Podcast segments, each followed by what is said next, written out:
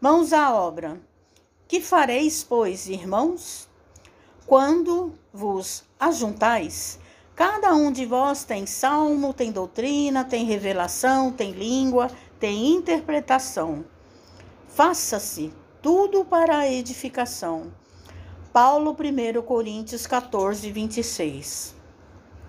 A igreja de Corinto lutava com certas dificuldades mais fortes quando Paulo lhe escreveu a observação aqui transcrita. O conteúdo da carta apreciava diversos problemas espirituais dos companheiros do Peloponesco, mas podemos insular o versículo e aplicá-lo a certas situações dos novos agrupamentos cristãos formados no ambiente do Espiritismo, na revivência do Evangelho. Quase sempre notamos intensa preocupação dos trabalhadores por novidades em fenomenologia e revelação. Alguns núcleos costumam paralisar atividades quando não dispõem de médiums adestrados. Por quê?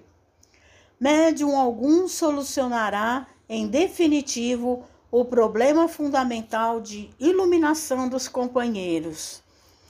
Nossa tarefa espiritual seria absurda se estivesse circunscrita à frequência mecânica de muitos, a um centro qualquer, simplesmente para assinalarem o esforço de alguns poucos. Convençam-se os discípulos de que o trabalho e a realização pertencem a todos e que é imprescindível se movimentem cada qual no serviço edificante que lhe compete.